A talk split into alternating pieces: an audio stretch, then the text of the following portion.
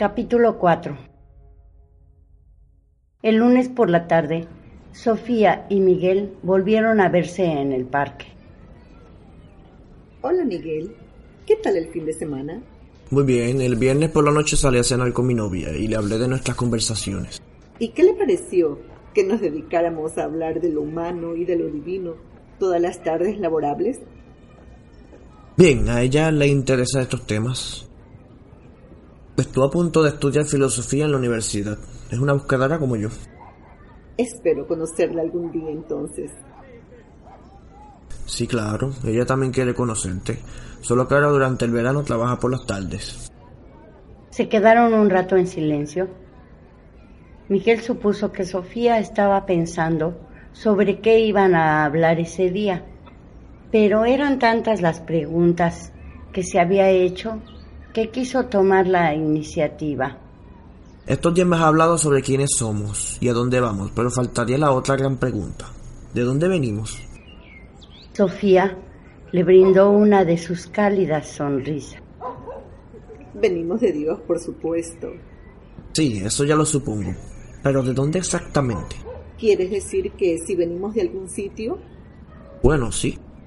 A mí siempre me gusta decir que antes de venir a este mundo estábamos en la mente de Dios. Así, según tú, al comienzo de todo éramos solo una especie de pensamiento divino. Algo así. dijo Sofía ensanchando su sonrisa. Entonces no hemos estado en ningún otro planeta ni en una vida anterior antes de venir aquí. Sofía negó con la cabeza. No, Miguel.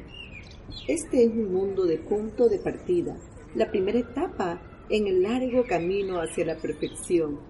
Y no volveremos aquí, cosa de la que, por cierto, me alegro enormemente. Entonces, los que creen en la reencarnación están equivocados. Yo no soy quien para decir que están equivocados, Miguel. Simplemente digo que no creo en ella porque he encontrado una explicación alternativa que me satisface más. Al fin y al cabo, ni los que creen en la reencarnación ni los que piensan como yo tenemos pruebas refutables, solo tenemos fe. ¿Sabes una cosa? Me fastidia no tener pruebas irrefutables. Debe ser como debe ser cosa de mi mente de futuro ingeniero comentó Miguel. Ese es un sentimiento muy humano, Miguel. Siempre tenemos menos certezas de lo que nos gustaría tener. Pero plantéatelo de otra manera. Ese es precisamente nuestro encanto ante los de allá arriba. ¿Nuestro encanto? A ver, explícamelo. ¿Por qué no le acabo de ver la gracia a la situación en la que nos encontramos? Sofía suspiró profundamente. Miguel, todo en el universo, en la creación, tiene un porqué. Los seres humanos somos los últimos de una escala inmensa que baja desde Dios, desde el Padre, hacia abajo, hacia los seres más humildes. Somos seres inteligentes con capacidad de elegir, pero también con una herencia animal muy fuerte que tira de nosotros hacia lo material, hacia los instintos y las bajas pasiones. En otras palabras, somos diamantes en bruto que necesitan ser pulidos. Exacto. Venimos a este mundo ignorándolo todo. La vida es la gran escuela que casi siempre nos enseña a base de dificultades, de duras pruebas, de palos, hablando llanamente.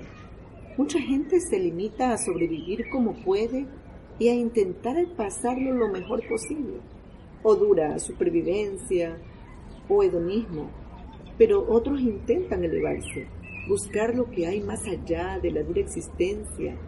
No tienen certezas, pero tienen fe. Su vida puede ser dura, pero no desesperan porque tienen la profunda convicción de que allá afuera hay un Padre amoroso que les ayudará a soportar las cargas. Si tropiezan, se levantan rápidamente y siguen avanzando. No se desaniman fácilmente ante las dificultades. Perdona, Sofía, pero sigo sin verle encanto a esto. El encanto, querido Miguel, reside en que somos capaces de creer sin ver. Y esto nos hace muy valiosos en nuestra carrera futura. Somos capaces de afrontar las misiones más difíciles, de pasar por los mayores sinsabores y de seguir en la brecha con fuerzas todavía mayores. Muchos seres de allá arriba nos envidian sanamente por ello. O sea, que allá arriba podremos llegar a formar parte de las fuerzas de choque del universo. Sería una forma de decirlo, sí. Pero yo pensaba que allá arriba no había conflictos, que... ¿Que todos éramos buenos? No, Miguel, no es tan fácil como pasar al otro lado y volverse bueno de repente. La perfección completa solo se alcanza cuando estamos casi llegando al Padre. En el universo perfecto por naturaleza del que me hablabas. Allí hay seres perfectos, Miguel, pero eso no significa que tú lo seas cuando llegues, aún estarás aprendiendo. Y no se deja nunca de aprender. Nunca, Miguel. Todo el universo es una escuela gigantesca.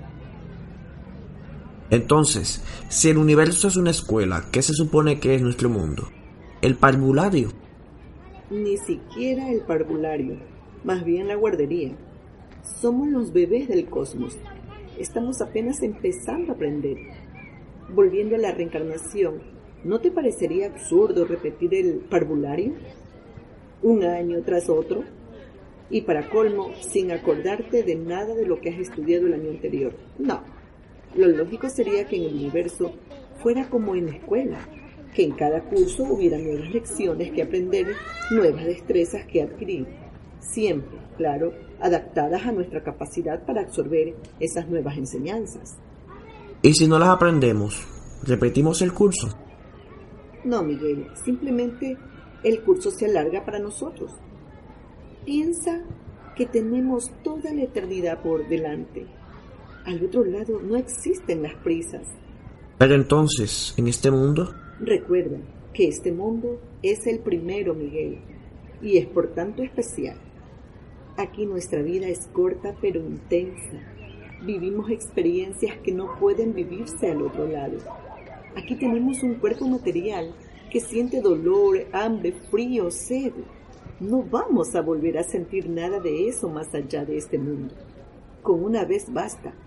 Por otro lado, nacemos como seres sexuados, con todo lo que eso conlleva. Eso tampoco continúa al otro lado. Aunque la marca masculina o femenina la seguimos llevando. Vaya, creo que voy a echar de menos una parte de mí cuando pase al otro lado. Comentó Miguel con una sonrisa irónica. No te preocupes, Miguel. Habrá placeres mejores. De eso estoy segura. Respondió Sofía con un guiño. Eso espero. Exclamó Miguel, devolviéndole el guiño. Se quedaron en silencio durante un momento. ¿Sabes? Dijo Miguel finalmente. Me gusta eso de que estaremos aprendiendo constantemente. La perspectiva de estar sin hacer nada durante toda una eternidad no me resulta demasiado halagueña. A mí tampoco. Rió Sofía. Resulta más atrayente, más estimulante estar siempre en constante reciclaje. Como puedes ver, la creación no se ha hecho para estancarse. Todo es cambio, evolución, perfeccionamiento. ¿Y tienes una idea de lo que aprenderemos al otro lado? Sofía sonrió pícaramente antes de responder. Tengo una idea, pero estoy segura de que estará muy alejada de la realidad. Supongo que aprenderemos física avanzada, biología avanzada, filosofía avanzada y otras habilidades como las de trabajar en equipo y saber convivir con otros seres radicalmente diferentes a nosotros. Pero los mundos que nos esperan son tan distintos a este que estoy segura de que nos esperan lecciones que hoy no podemos ni siquiera intuir. Además, ten en cuenta otra cosa. Si tenemos otro cuerpo, con nuevos sentidos, es lógico que tengamos que aprender a utilizarlos. Otro cuerpo, pero no seremos espíritus. No, Miguel, no tan pronto. Piensa que ahora mismo somos un poco más que animales, somos muy materiales. Llegar a ser espíritus puros nos llevará mucho tiempo, porque la distancia es considerable. Antes hay que pasar por los pasos intermedios. En la creación, recuérdalo bien, no hay saltos bruscos. Caramba, y yo que creía que seríamos espíritus difusos. Los espíritus tienen forma y son tan sólidos para otro espíritu como puede serlo otra persona para ti, Miguel.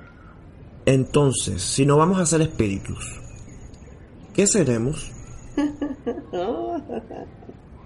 Eso, Miguel, te lo contestaré mañana.